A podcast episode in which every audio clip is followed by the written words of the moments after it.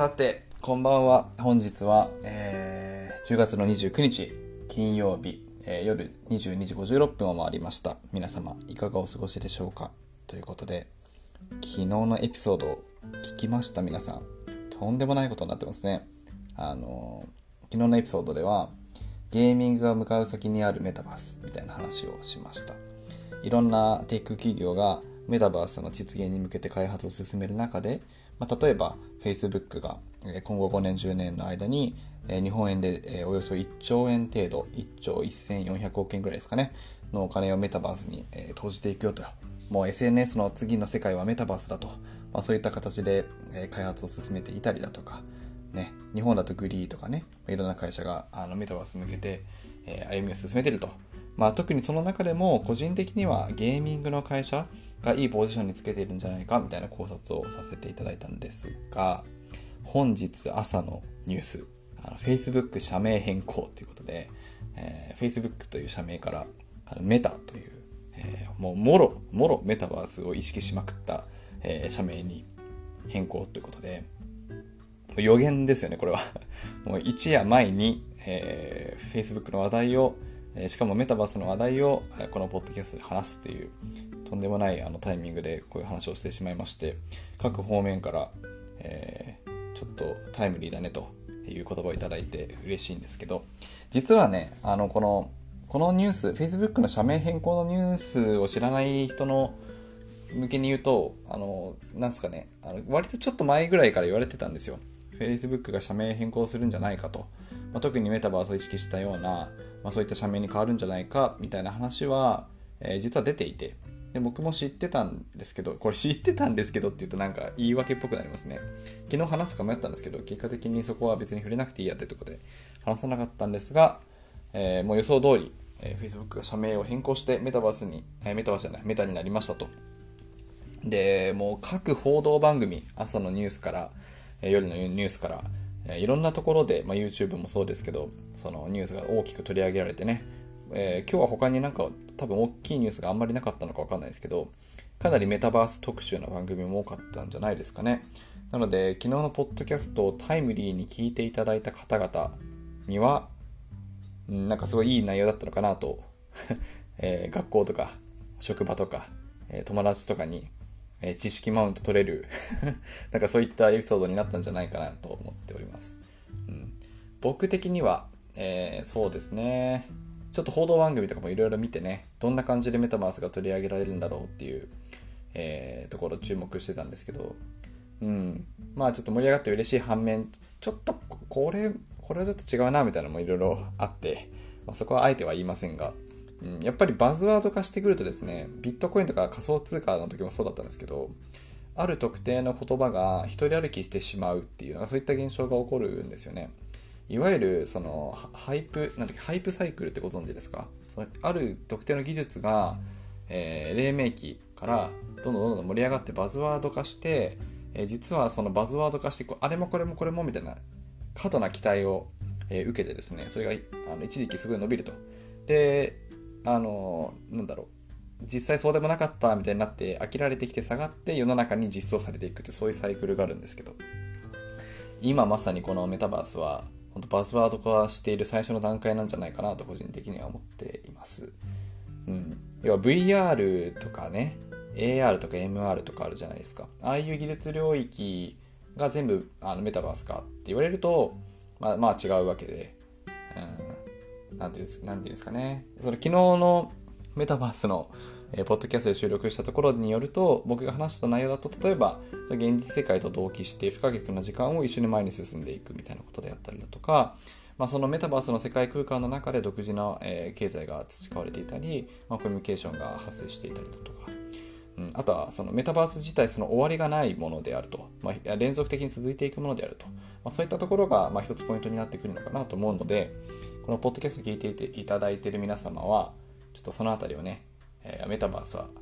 こういうものだっていうのをちょっと、あの、軸として据えていただければいいのかなと思います。うん。で、そうですね、僕が、えっ、ー、と、所属しているとか一緒にやっている、あのオン、オンラインのコミュニティである TIMM サーバーの、あのメンバーの中でもその結構盛り上がってですねこのニュースを取り上げられてみんなでああだこうだ話してたんですけど個人的に一番この Facebook の社名変更のことで、うん、ここがポイントかなと思うのはロゴデザインですね。うん。そう。ちょっと僕も今日は何の下調べもせずにただ話してるので、気になった方はおのおの調べていただくっていうスタイルで、あの、お届けできればといいと思うんですけど、今回の Facebook、えー、改めメタのロゴがですね、明らかに、3D を意識した3次元的な構造になっています。で、ロゴデータって例えばさ、ロゴ何でもいい、アップルでも、ナイキでも、あの、スターバックスでも、ロゴデザインありますよね、ロゴ。あれって、えー、なんか紙に印刷したりだとか、なんかそういった二次元的なディスプレイに表示したりとか、二次元的な扱いを前提に設計されたロゴなんですよね。うん、なので、三次元的に立体としてあんまり存在をしていないんですよ。なんですけど、メタバースって仮想世界じゃないですか。まあ、まさに3次元の空間ですよね。VR ヘッドマウントディスプレイをつけたりだとか、うん、なんかそんな形で入っていくと。うん、それがまあオキュラスなのかホロレンズなのか、いろいろありますが Google グラスなのかみたいなねいろいろあるんですけど要は3次元的な、えー、世界の中で表示されるロゴはやはり立体じゃなきゃいけないですよねなのであの今回のメタのロゴはあの、えーと、プロモーションビデオみたいなところでも出てますが回転してるんですよそのアニメーションもついててちゃんと立体を、まあ、3D が前提の設計になっているというところが個人的にはあのめちゃくちゃ扱ったポイントですね。ああ、そうそう、そういうことっていうところです。うん、で、補足をしておくと、意外とメタ以外の、あの、まあ、Facebook 以外の、えー、企業のロゴも徐々に徐々に3次元的なデザインを取り入れてバージョンアップしているケースも増えてきたかなっていうのが個人的な肌感で、ちょっと僕ここの専門じゃないのでわかんないですけど、あのこういったこの3次元的な活用が今後、見込まれていく中で、ロゴデザインのあり方も変わってくるんじゃないのかなっていうのが、まあ、一つ僕の角度から見た、えー、インサイトというか、なんかそういった、えー、感じです。はい。うん、メタバースね。で、じゃあ今日は、そういった、まあ、希望あふれるメタバースですけど、懸念点を、懸念点というか、うん、こういったこともあるよっていうところをプラスアルファのじゃ知識としてお話ができればと思うんですけど昨日のエピソードの中でもちょっと触れたクローズドメタバースとオープンメタバースとかあとマルチバースとか、えー、なんかそういういろいろ種類があるっていう話をしたと思うんですけどあのいろんな すいませんいろんな企業がメタバースを目指してるわけじゃないですか。でもそれは大抵の場合クローズドメタバースなんですよねで、どういうことかというと、Facebook だと、ホライゾンワールド、ホライゾンワールズかな？っていうあのメタバース基盤を定義をしているんですが、これはその、Facebook が作ったメタバース、お庭の中で遊ぼうよ、世界の中で遊ぼうよって世界観ですね。うん、で昨日でも取り上げたあのアメーバピグとか分かりやすいんですけど、アメーバピグという世界の中で遊ぼうねっていう話なんですよ。で、これがどこか一社のクローズドメタバースが覇権を握って大きくなりすぎてしまうとかなり危険なことだなと思いませんか？その仮想の世界といえばホライズンワールズだよねってなって、えー、みんなそこにアクセスするみたいな世界観ですね、まあ、そうするとそこでの運営であったりだとかいろんなその機能のアップデートであったりセキュリティみたいなところはその一社に委ねられてしまうわけです。そうするといわゆる独占的な、えー、市場になってしまうっていうのとあ世界観が特定の企業の中での世界観に、えー、大きく影響を受けてしまうという問題点があります。うん、で、まあ、メタバースが前提になる世界観の中でこれがいわゆる独占的にまたは河川的になるのかっていうのはまだ見えてこない部分なんですけど個人的にはちょっと怖いですよね。うん、いくつかのメタバースがクローズドで展開をされていて、えーまあ、23社の圧倒的優位なメタバースの中で、えー、運営が行われているっていう状況がになっていくのはちょっと嫌だなっていう思いがあります、うん、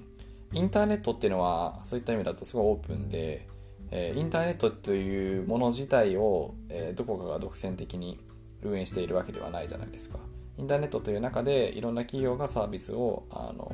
オリジナリティ持って提案をしていくと、まあ、そういった構造なんだろうと思うんですがメタバースになった時にあのどの会社もクローズドメタバースを目指してしまうとそういった恐れがあるなっていう解釈ですね。で逆にオープンメタバースっていうのはどういった概念かというと自分のメタバースから他のメタバースに、えー、オープンに移動できるということです。なんでアメーバピグの中から、えー、Facebook のホライズンワールズに行けると、まあ、メタバース同士がちゃんとつながって相互に行き来ができてオープンであると、まあ、いった状況ですね。で同じアバターで移動できるみたいな話なんですけど、まあ、こっちが実現できるとかなりそのインターネットネイティブな人からするといい世界観っていうか自由な世界観が待ってるんじゃないかなと思いますしそっちの方がもしかしたら経済効果も大きいんじゃないのかなっていうのが僕の見立てです。でこの辺りは今後もウォッチしていきたいなと思っていて、うん、SNS とかがねまさにそのクローズドな、えー、環境じゃないですか。あのインスタグラムはインスタグラムの世界があって、えー、ツイッターはツイッターの世界があって、うん、って思うんですけどなのでそのツイッターにはツイッターのローカルルールがあるしインスタグラムにはインスタグラムのローカルルールがあると。で別にそれにあの不自由ないじゃないかという意見もわかるんですけどやっぱり SNS とメタバースではもう物が全然違うのでやっぱり人間生活とか、え、友人関係とか、まあ、そこで経済が育まれていったりだとかなんだろうなもうちょっと全然なら概念が違うものがメタバースかなと思ってるのでここの取り扱いは今後その今黎明期からバズワード化している現在でもウォッチしていきたいなと思うところになっています。はい、個人的には。で、その予行練習として、メタバースの前にオンラインコミュニティで、えー、慣れていこうねっていうのが、ちょっと最近の、えー、昨日のエピソードの補足になります。はい。そんな感じですかね。ちょっと、今日はね、あとね、あの、インスタグラムアカウントの方で聞いていただいてるリスナーの方々から、その、アドバイスとかフィードバックを募ったんですけど、その中でそ BG、BCM がたまにあ、昔あったんですけど、今なくなっちゃって、えー、たまにある回も欲しいです、みたいなのいただいてました。もう本当にすいません、それに関しては。もう本当に、今このエピソードもスマスマートフォンのボイスメモで撮ってるんですけど、かなり、え、ハードルを下げて、ポッドキャストを収録するようになってしまって、ねまあ、そっちの方がカジュアルに話せたりだとか思ったことをすぐ話せるっていい側面もありつつまあ、たまにはね BGL も入れるのいいかなと思うのでちょっと今後気が向いた時にはそれをチャレンジしていこうと思います。はい。そんな感じですかね。他にもし何か話してほしい内容とかがあればいつでも言ってください。あで個人的に ちょっと面白かったのは今日の、えー、昨日の、えー、今朝のですね Facebook 社名変更メタに変わったって社名変更を経てあの、堀江貴文さん、堀江門の YouTube チャンネルで、それを解説している動画が上がってるんですけど、あの、時間ある方はそれ見てみてください。あの昨日の僕のポッドキャストとほぼ、ほぼほぼ同じことを言ってます。あの、Facebook の話だとか、えー、あとマイクロソフトとかグリーの話だとか、ゲーミングが一番近いんじゃないかみたいな話まで、そっくりそのまま、あの、堀江門が話してくれてるので、個人的にさっきそれが送られてきて見て、笑ってしまったんですけど。いや個人的にでも嬉しいですね。なんか自分が見ているものは間違ってなかったんだっていうのがこうやってその明らかになっていく瞬間というか。最近個人的にすごいあの発見というか気づいたことは自分がこうなのかなって思うことをもうちょっと大事にしてみようと思い始めてきたんですね。うん。でこれはまあ割と自分の中での自己分析なんですがその僕がこれ面白いね面白いなっていうものを見つけて友人に共有すると8割9割の場合友人はそのそれに乗ってくれないことが多いんですよ。例えば今ディスコードでそのオンラインコミュニティをやってますけどちょっとなんかディスコードでみんなに集めて情報交換とかみんなで雑談とかなんかそういうのをやってみたら楽しそうじゃない？って提案した時に、まあ、大抵の場合はなんかノーとも言わないけどイエスとも言わないみたいな感じになっちゃうことが多くて。でさ周りの評判があんま良くないと個人的にもあこれちょっと違うかなってなってやめちゃったりするんですけど、うん、以前はしてたんですけどなんかこうやって実際にやってみると後から実はそれがちゃんと、えー、今注目がされてて伸びてたりだとかあのみんなが求めていることだったりだとかしてめちゃくちゃいいねって後からその当時はあんまり反応良くなかった人たちが後から「いいねいいね」ってなってくれるみたいなことがなんかこの僕が大学入ってから7年8年ぐらいの間で結構あったなっていう、うん、反省があってもうちょっとだから自分のががこれ面白いんじゃないかとかこれやってみたらいいんじゃないかってことに対して自信を持ってみようと、えー、もしくはあんまりその他人からの評価を気にせずに自分が面白いと思ったのであればそれを突き詰めてやってみようと、うん、なんかそういった気持ちになっています。で今回のこの出来事も、まあ、昨日まあね僕のポッドキャストは万人に受けるポッドキャストで絶対なくて本当に一部のえー、方に聞いていただいてるポッドキャストになってるんですけどなのでもうちょっとね例えばなんだろうなもうちょっとみんなが楽しめるような内容をね決めて企画を立ててポッドキャストを撮るべきかなとか考えたんですけどいやちょっと今個人的には今メタバースの話したいわとかオンラインでの心持ちの話をしたいわとかハッカー文化とか博愛精神とか、えー、オープンソースとかなんかそういう話をしたいって思った時に、うんまあ、それをしているとねえー、それがまさに時の流れとドンピシャで今回みたいなタイムリーな出来事もあったりするのかなと思うので引き続き、うん、なんか自分のスタイルは自分で作って、まあ、それが決してう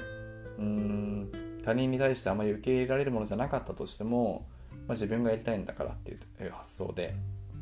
続けていきたいなと思いました。はい、というわけで今夜はですね今11時15分ぐらいなんですけどあと15分ぐらいしたら帰りの会がありまして、まあ、帰りの会といって、えー、夜11時半から12時の30分間、えー、暇な人同士で話す、ズームで話すっていうのを毎日やってるんですけど、それがあるので、今日はこの辺りで終わりにして、ちゃんと BGM を乗っけることができれば乗っけて、えー、公開したいと思います。それでは、皆さん、良い夜を。今日はプレミアムフライデーということで、明日土曜日ということで、休みの方は、えー、しっかり休んでいただいて、もしくはガンガン夜更かししていただいて、えー、明日も仕事という方は、えー、ぜひね、え頑張っていただいて、え今回の放送はにできればと思います。それではまた次回のエピソードでお会いしましょう。おやすみなさい。